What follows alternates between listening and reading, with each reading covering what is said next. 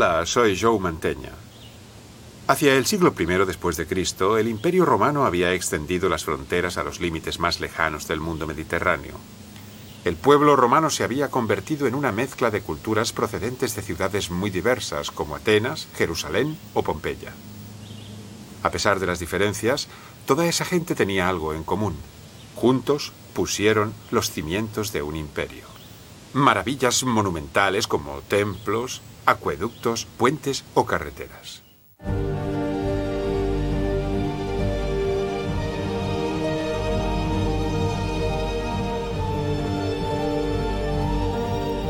El Imperio Romano fue un crisol de culturas, una nación con diversos paisajes, sonidos y olores.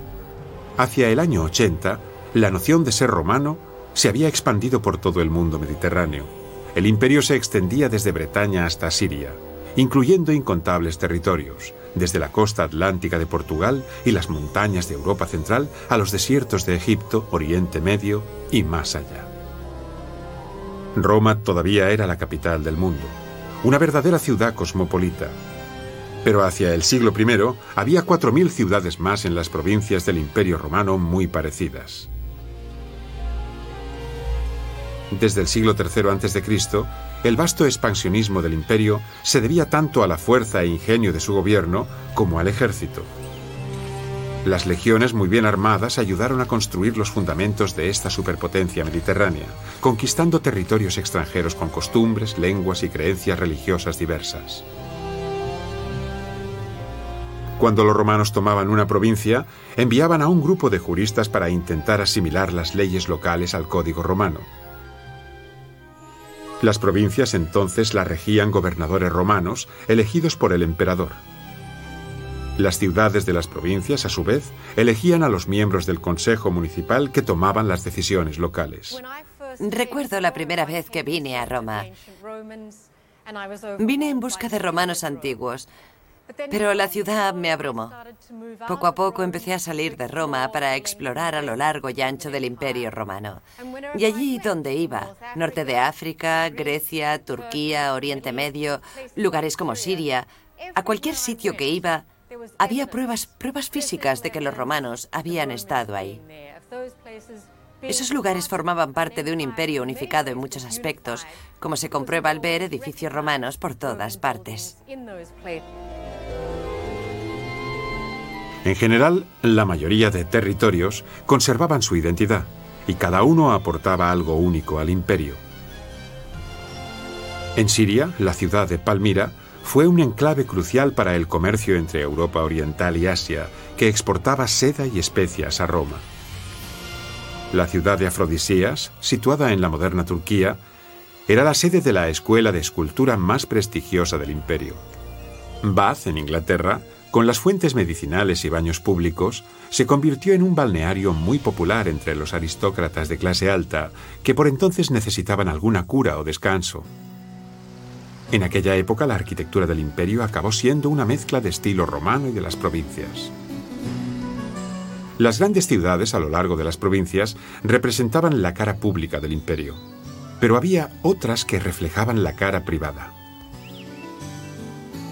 En la provincia de Italia, a unos 240 kilómetros al sur de Roma, se encontraba la ciudad de Pompeya. Acurrucada bajo el gran volcán Vesubio y cerca de la bahía de Nápoles, Pompeya se convirtió en una ciudad turística para romanos ricos y famosos. Y mientras los turistas tomaban el sol y la suave brisa de la bahía, los ciudadanos de Pompeya llevaban una vida frenética y próspera.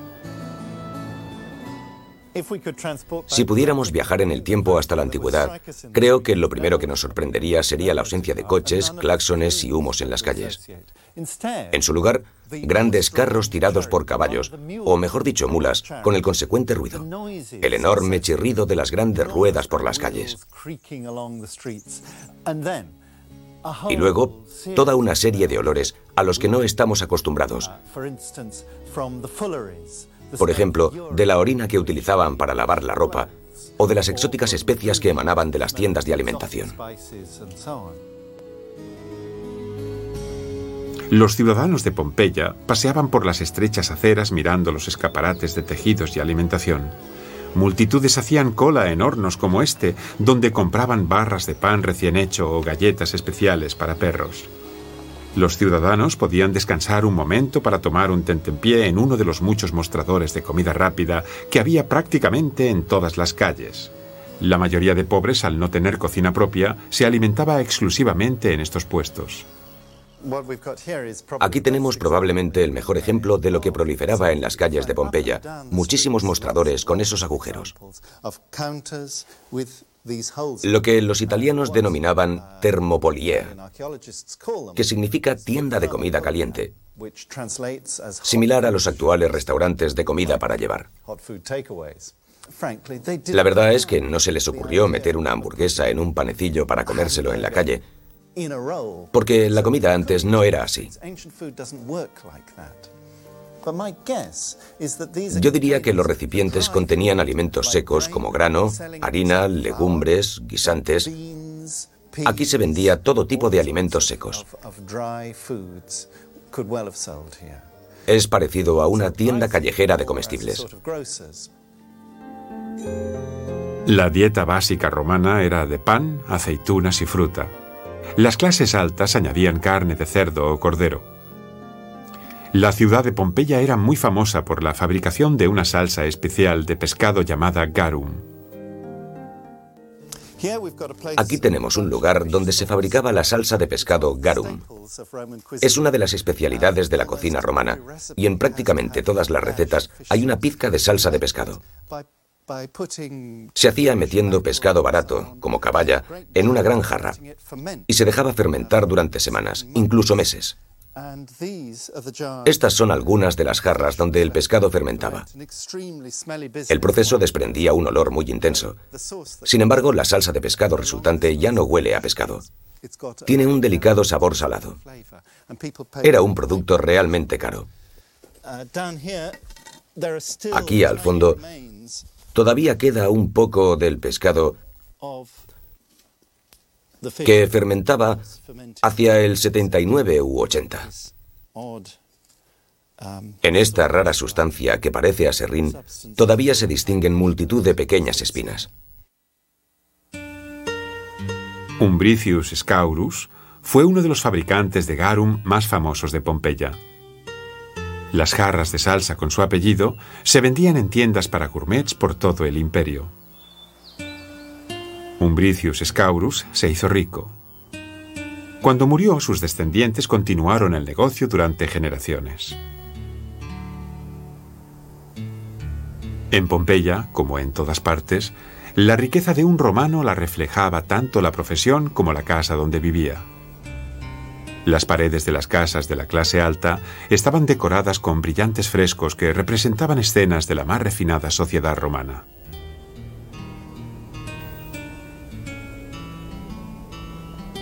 El suelo se decoraba con mosaicos. Miles de trocitos de azulejo y piedras unidas con cemento como en un rompecabezas que representaban bonitas escenas. En estos espacios decorados, los romanos dormían, comían y entretenían a sus invitados. Aquí tenemos el triclinium, el comedor, el lugar más importante de la casa y por lo tanto el mejor decorado. Y en este sitio privilegiado tenían lugar los rituales de la cena. Se llamaba triclinium porque había tres divanes dispuestos simétricamente, uno, dos y tres, contra la pared, y en cada uno tres invitados recostados sobre el codo izquierdo. Estiraban la mano derecha para alcanzar la comida. El mito de Hollywood recrea las cenas romanas como grandes orgías y enormes banquetes con docenas de cuerpos tumbados retorciéndose. Me temo que la realidad romana es mucho más modesta. Fíjense en lo pequeña que es la sala. Solo hay sitio para nueve comensales. Y la comida la servían esclavos que se arremolinaban al entrar una continua sucesión de platos. Todo cortado en pedacitos. No un animal entero sino platos con trozos pequeños que se pudieran comer con los dedos. Los romanos, normalmente, se saltaban el desayuno y el almuerzo, pero entre los ricos la cena duraba horas. El evento gastronómico era seguido a veces por algún espectáculo, como bailarinas o acróbatas. En los hogares más cultos, se leía poesía mientras el vino fluía sin interrupción durante toda la noche. Esta es la sala de máquinas de la villa, por decirlo así, donde se fabricaba el vino. Aquí pisaban la uva. Había dos grandes prensas, una totalmente reconstruida. Esta viga enorme con la cabeza de carnero, que prensa las uvas y el jugo cae en cascada, fluyendo por este canal construido para eso. En estas tinajas, con capacidad para muchos litros de vino cada una. Y ahí detrás hay muchas más. Los romanos de vez en cuando se escabullían para ir a uno de los muchos burdeles de la ciudad. Por aquel entonces la prostitución era legal y los dueños de los prostíbulos tenían que pagar impuestos. Aquí, escondido en una callejuela de Pompeya, tenemos el burdel, el Grande Lupanare, el favorito de los turistas. Sabemos que es un burdel, primero por las escenas de las paredes, cuadros pornográficos que sugieren a los clientes lo que van a encontrar. Y luego las cinco habitaciones, una, dos, tres, cuatro y cinco, cada una con una cama de piedra bastante incómoda. Las cortinas colgaban de las puertas y había velas encendidas en el interior. Supongo que era más excitante en la antigüedad que ahora. Y en las paredes docenas de pintadas que recogen los comentarios de los clientes satisfechos.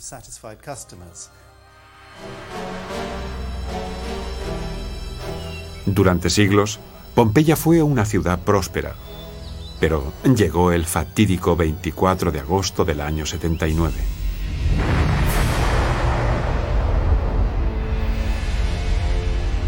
El Vesubio, el imponente volcán cercano a la ciudad, entró en erupción. Una nube de gas, ceniza y piedras envolvió a Pompeya, igual que a su ciudad hermana, Herculano. En el monte Vesubio, grandes lenguas de fuego y llamas centelleaban por todas partes. La oscuridad de la noche destacaba aún más su brillo deslumbrante. Plinio el joven. Una lluvia torrencial de ceniza cayó sobre los edificios.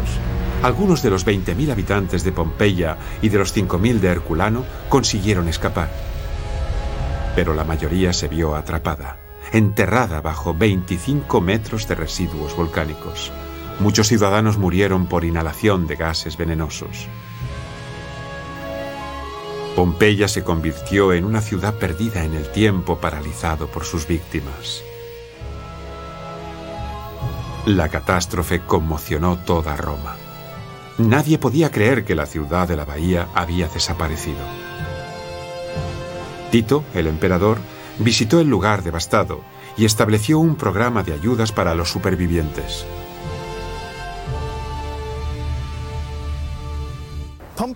Pompeya desapareció en un momento, en el año 79, en que se podía decir que el imperio romano estaba en la cumbre. La zona central de Italia tenía muchas riquezas procedentes de todo el territorio romano. O sea que era un momento de explosión económica, por así decirlo. Pero al mismo tiempo, Pompeya tenía graves problemas.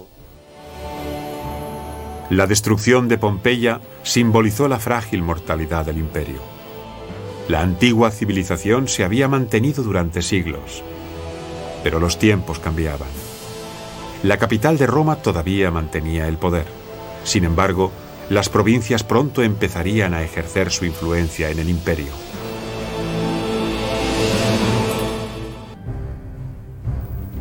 Las provincias romanas aportaron nuevas ideas y sangre nueva a las clases dirigentes de Roma. Durante el siglo I, el gobierno romano ya no era un club exclusivo para italianos. El imperio se convirtió en una empresa donde todos los empleados tenían iguales posibilidades. En el año 98, el general romano Trajano se convirtió en el primer emperador no italiano.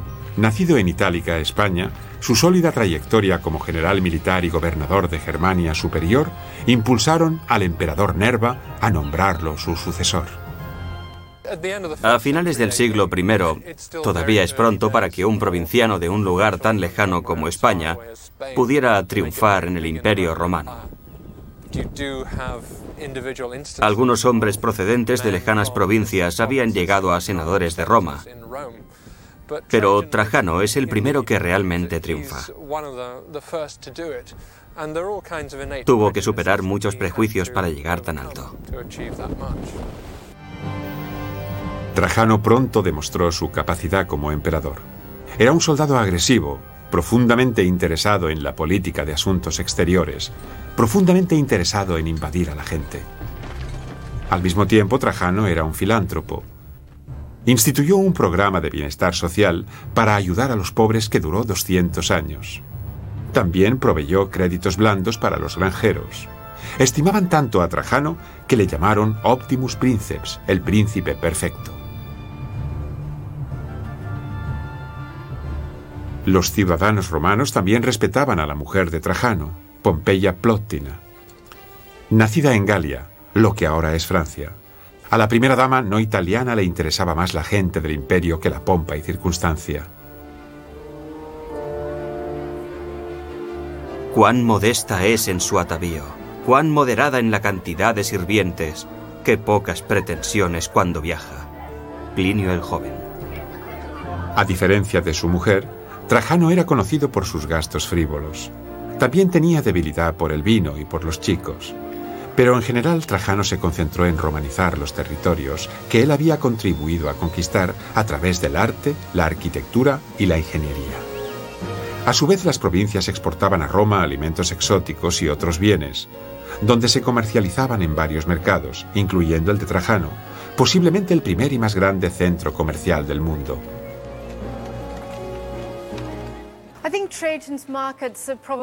El mercado de Trajano es probablemente una de las más impresionantes y complejas obras de arquitectura romana que ha sobrevivido hasta nosotros. No hay ninguna prueba arqueológica ni literaria que demuestre que esto fuera un mercado. Pero es fácil imaginar a la gente viniendo a comprar alimentos en la primera planta. Esta es la segunda planta, donde quizás venían a comprar ropa. Otras mercancías en el tercer piso. Puede que muebles o joyas. Debía estar lleno de colores y ruido y olores, todo muy exótico. Seguramente reflejaba muy bien la naturaleza cosmopolita de Roma. Trajano facilitó la importación y exportación de bienes, expandiendo masivamente el sistema romano de carreteras. Hacia el siglo IV, más de 85.000 kilómetros de carreteras cruzaban el imperio. Era una intrincada red de arterias que se ramificaban a partir del nervio central en Roma. Sin las comodidades modernas, sin faxes ni teléfonos, las carreteras se convirtieron en un importante enlace entre Roma y sus provincias. El ejército romano tiene, creo, una merecida reputación en cuanto a su capacidad de ingeniería. Y se construyeron muchas infraestructuras en el imperio romano. La más famosa, claro, es la gran red de carreteras que se extiende por el Mediterráneo y que fue construida principalmente con el objetivo de trasladar las tropas y para los servicios de inteligencia.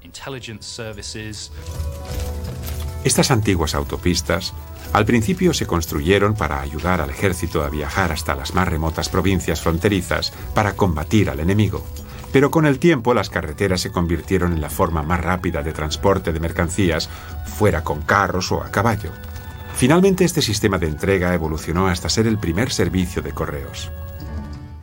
Evidentemente, el control de Roma sobre el enorme imperio también significaba que podía importar prácticamente cualquier cosa que deseara del confín de la tierra a la ciudad de Roma, para demostrar una vez más que Roma era el centro del poder imperial. Hacia el año 100, todos los caminos llevaban a Roma. Estas autopistas de piedra permitían que la información fluyera de Roma hacia el imperio así como las tendencias arquitectónicas o la planificación de las ciudades.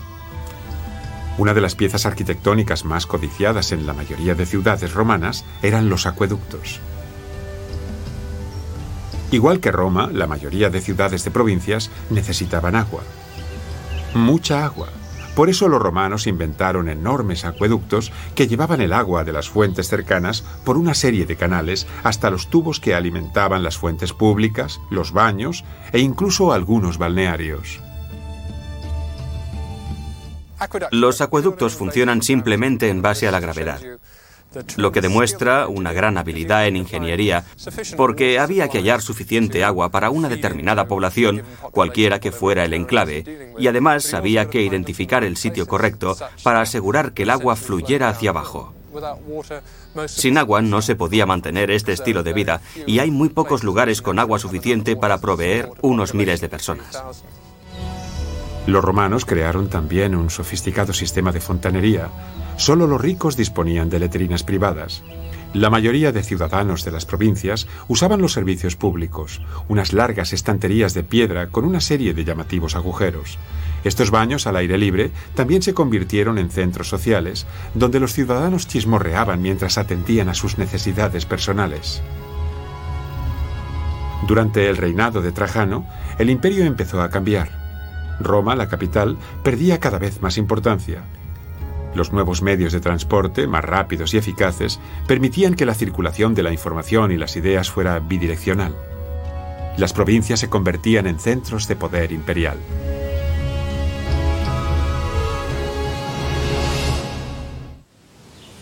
La ciudad de Roma siempre había ejercido su influencia en las provincias, pero con el paso de los siglos las provincias, a su vez, influyeron en la capital imperial, haciéndola una de las ciudades con más diversidad de culturas que el mundo haya visto jamás.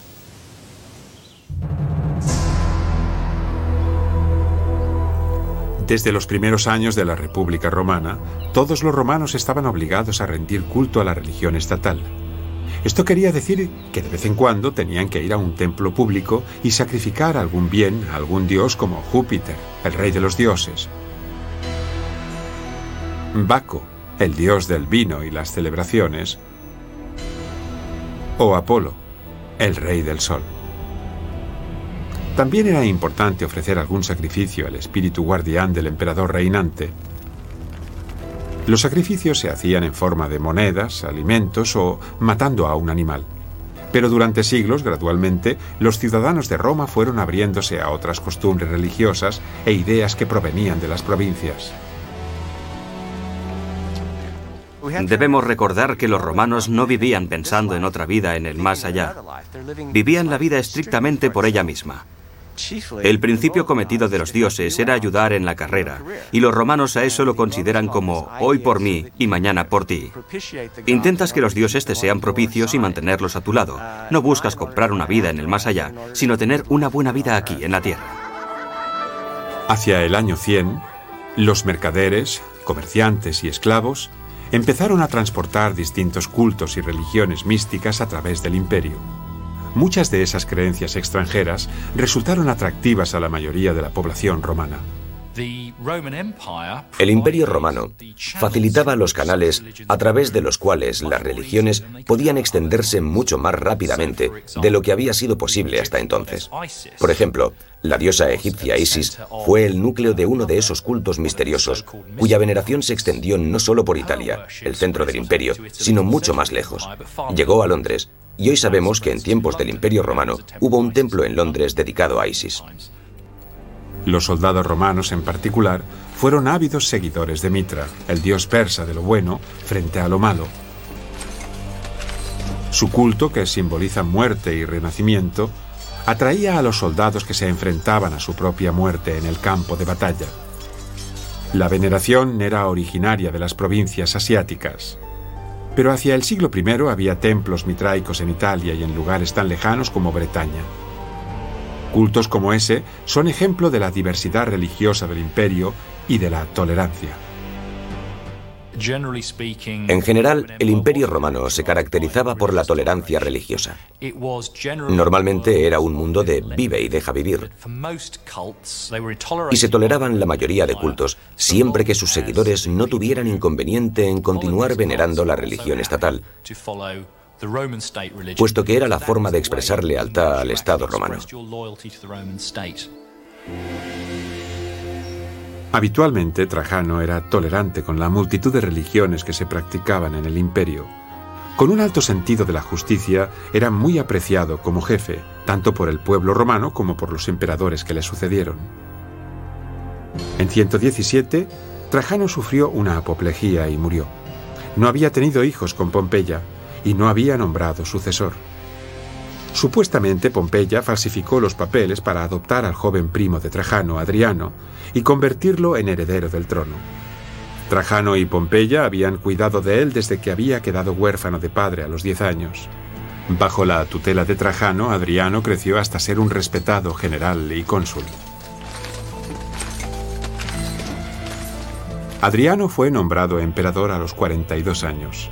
Nacido en Roma y criado en España, era un hombre incansable que había pasado la mayor parte de su juventud de un lado para otro por las provincias romanas, como estudiante y como soldado. Era una persona que desafiaba las tradiciones. En la Roma antigua, en la que el bello se consideraba bárbaro, Adriano fue el primer emperador en dejarse barba.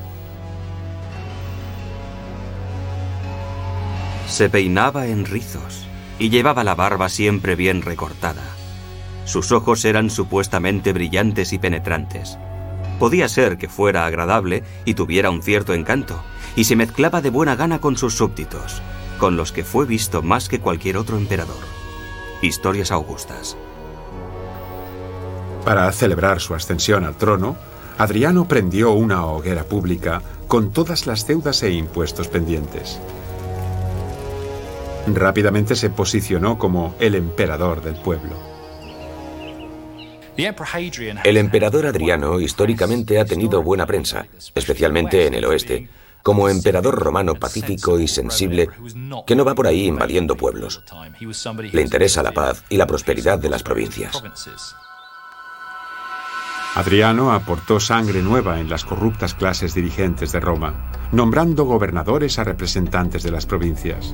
Además, puso en marcha algunas reformas legales gracias a las cuales los ciudadanos ya no podían castigar a los esclavos, castrándolos o lanzándolos a la arena del circo para que los atacaran las fieras. A partir de entonces, los esclavos serían juzgados en un tribunal. Adriano estaba casado con una mujer llamada Sabina, sobrina nieta del emperador Trajano. Pero no era un matrimonio por amor. Adriano se quejaba a sus amigos de que Sabina era antipática y difícil. Sabina juró que nunca le daría un hijo y explicó públicamente que usaba anticonceptivos. Como muchos otros emperadores antes que él, Adriano no tuvo hijos. La frialdad de Sabina hacia su marido Quizá fue debida a su infidelidad. Se decía que a Adriano le gustaban más los hombres que las mujeres. El soberano empezó un idilio con un joven de 18 años llamado Antino, que conoció en uno de sus viajes a Bitinia, ahora Turquía. En el mundo romano, el término homosexual no existía y el concepto no tenía las ramificaciones que tiene hoy. Mantener relaciones sexuales con otro hombre mientras fueras la parte activa de la pareja era perfectamente aceptable. Y los romanos ricos se rodeaban no solo de esclavas, sino también de guapos esclavos jóvenes que usaban para sus placeres sexuales. Era muy habitual. La sexualidad a menudo es un intercambio de poder. Principalmente la cuestión es cuál de los dos está encima. O sea que en una relación homosexual el sumiso pierde estatus. Eso significa que no importaba si un ciudadano romano tenía relaciones con un esclavo, porque usaba una propiedad suya. Sin embargo, el hecho de que un ciudadano romano adoptara el papel de sumiso podía representar un escándalo. Más allá de su relación amorosa con Antino, Adriano tenía una incontrolable pasión por viajar. Estaba decidido a visitar todo el imperio. Por vez primera la gente de provincias conocería el aspecto del emperador además de su nombre.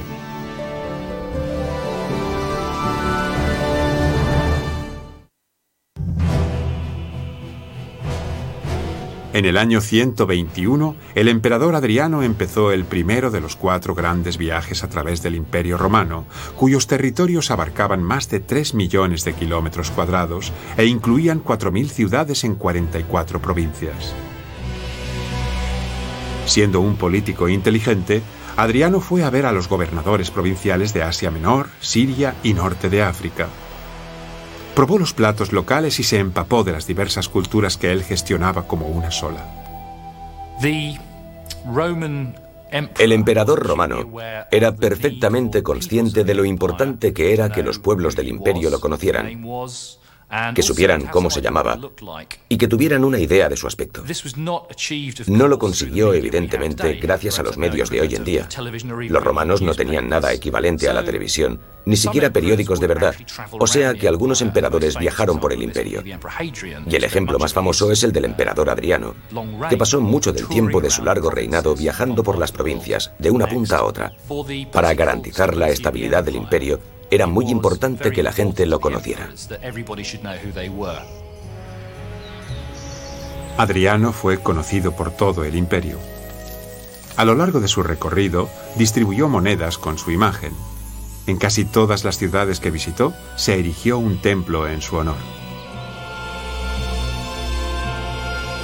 De todos los lugares que visitó, el que más impresionó a Adriano fue Grecia.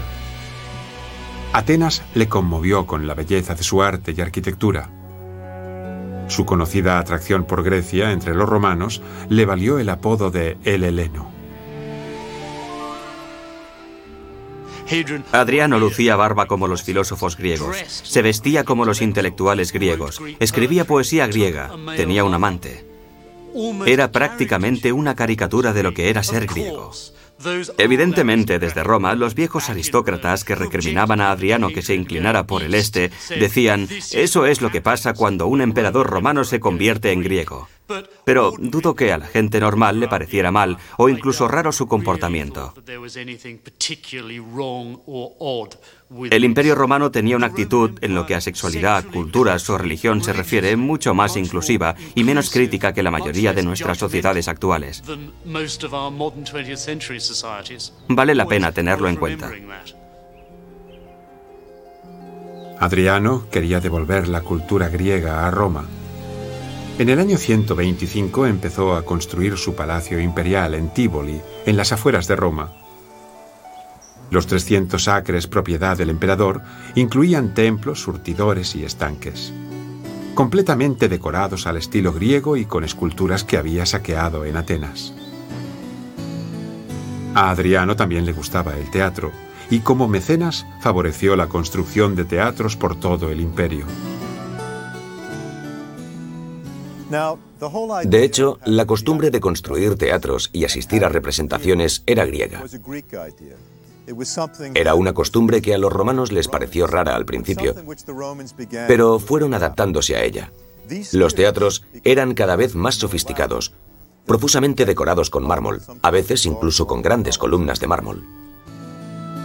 La pasión de Adriano por las artes se reflejaba en los edificios que erigió en el año 118 encargó la reconstrucción de una de las maravillas que han perdurado, el Panteón, dedicado a todos los dioses romanos.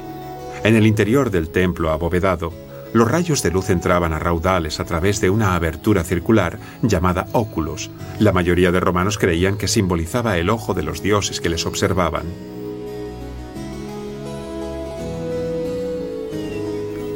Además del interés por el arte y la arquitectura, Adriano continuó siendo un gran guerrero. Como emperador mantuvo las provincias del imperio fuertemente controladas. En el año 122 construyó su gran obra, un muro de piedra de 120 kilómetros en Bretaña. El objetivo de esa barrera defensiva era proteger al imperio romano de las tribus bárbaras del norte. El muro de Adriano se convirtió en una línea simbólica que separaba el mundo civilizado del incivilizado. El muro sigue en pie, como monumento en memoria de los hombres que lo construyeron y que defendieron el imperio de Adriano. Después de su viaje por Bretaña, Adriano continuó sus andaduras por el vasto imperio romano.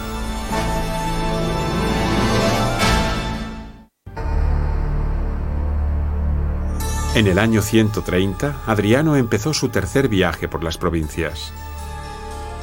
Primero fue a Asia y luego navegó hacia Egipto, el país donde de joven había estudiado magia y astrología. Adriano era muy supersticioso y los cultos religiosos de Isis y Osiris le llamaban mucho la atención.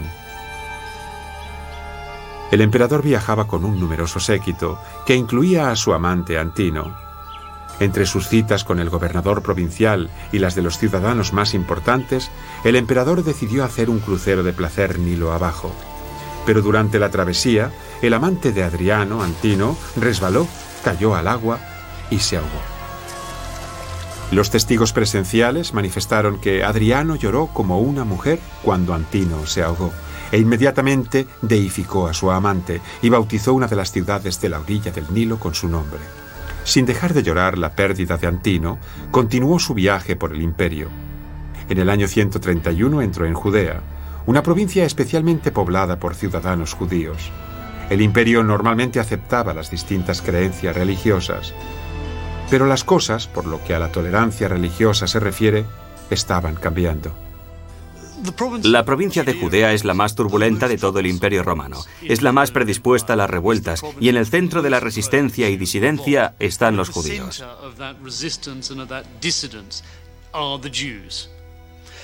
Es importante porque ilustra por qué el judaísmo es distinto a cualquier otra religión del imperio romano, de cualquier otra forma de paganismo. El judaísmo es una religión estrechamente ligada y basada en la etnia y tiene un largo y profundo pasado que se basa en una serie de libros. Eso hacía que el judaísmo fuera más difícil de romper que cualquier otro grupo del imperio.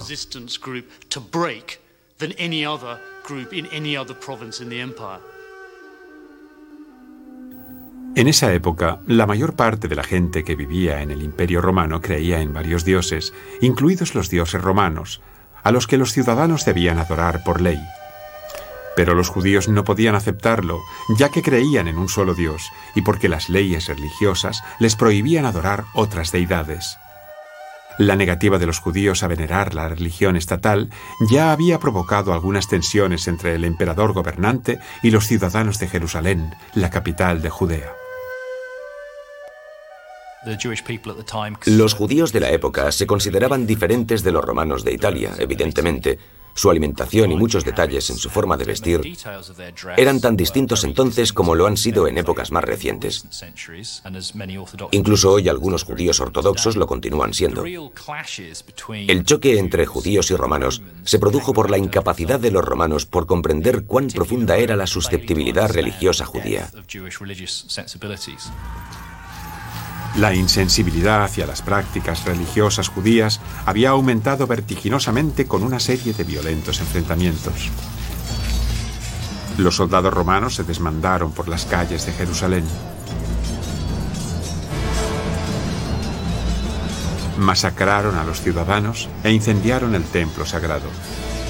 El escritor judío Josephus recordó la carnicería. Se echaron a la calle, espada en mano, y masacraron indiscriminadamente a todo aquel que encontraron a su paso. Josephus. Unos cuantos judíos que sobrevivieron a la masacre huyeron de Jerusalén y se instalaron en una comunidad construida en la cima de una colina desierta, en Masada, sobre el Mar Muerto. Erigida por el rey Herodes en el año 37 a.C., la imponente fortaleza no pudo defenderse del gobierno de Roma. Desde el año 67 al 73, los judíos mantuvieron a raya al ejército romano. En abril del 73, los soldados romanos asaltaron la ciudadela, usando catapultas y arietes para romper los muros. Temiendo lo inevitable, la colonia judía se suicidó. Cuando por fin los soldados romanos atravesaron el muro, encontraron 960 hombres, mujeres y niños muertos. Su martirio se convirtió en el símbolo de la solidaridad judía frente al imperialismo extranjero. En este sentido, el sitio de Masada fue una eficiente operación por parte de los romanos porque es la mejor demostración pública de que nadie puede oponerse al gobierno de Roma. Masada quedó como símbolo del poder de Roma que se extendió desde el Mediterráneo oriental con el mensaje no te opongas a los romanos. Evidentemente, no todo el mundo está de acuerdo sobre si los judíos se suicidaron o no. Yo creo que está bastante claro que sí. Y es relevante en cuanto a la manera de contar la historia dignifica la resistencia judía frente al poder imperial. sino queda solo como una demostración del extraordinario poder militar romano.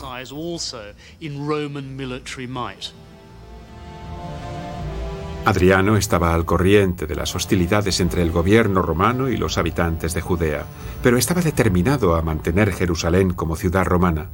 Cuando entró en la ciudad, Adriano declaró que se levantara un templo en honor a Júpiter.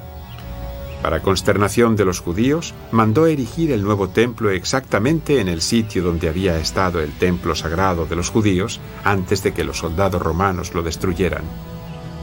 Adriano además insultó a los judíos censurando sus rituales culturales. Adriano tenía una gran reputación como emperador pacífico, que en general respetaba los derechos y las costumbres de los pueblos del imperio. Pero no pudo mostrarse tolerante con algunas de las prácticas de los judíos que encontraba francamente raras.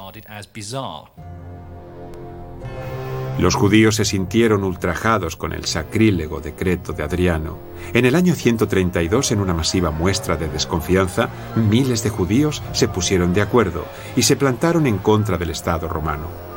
Los dirigía Simón Bar Kokhba, un fanático judío. Durante casi cuatro años, los judíos lucharon contra varias legiones romanas. Pero al final, el ejército romano tomó Jerusalén. Cerca de medio millón de judíos fueron masacrados. Adriano ordenó que le mandaran el cuerpo de su cabecilla, Simón Bar Kokhba. Si su Dios no lo hubiera matado, ¿quién lo hubiera podido vencer?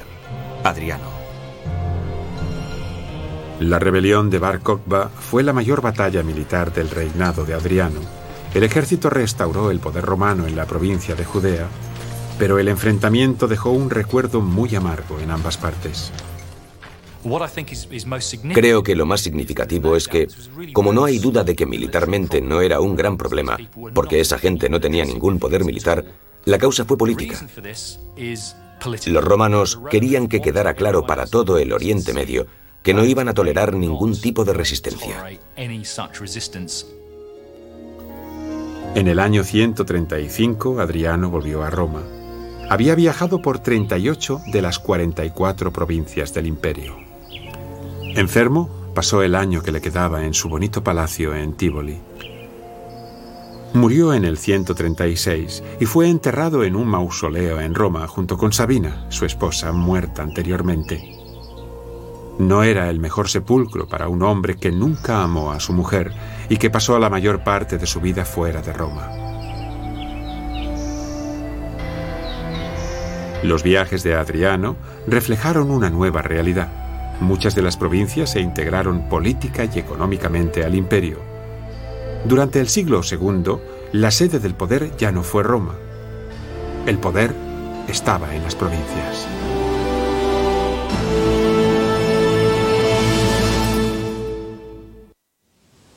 En el año 161, el emperador Marco Aurelio dijo, como emperador, Roma es mi país, pero como hombre, soy ciudadano del mundo. Aurelio se refería al significado de ser romano. La gente de la antigüedad, fueran ricos o pobres, eran miembros de la élite y lo dieron todo por el mundo mediterráneo. Fueran campesinos viviendo en la frontera más remota de Bretaña o aristócratas residentes en impresionantes palacios en Egipto, todos tuvieron un papel en la gran obra que se representó durante el gran imperio de Roma.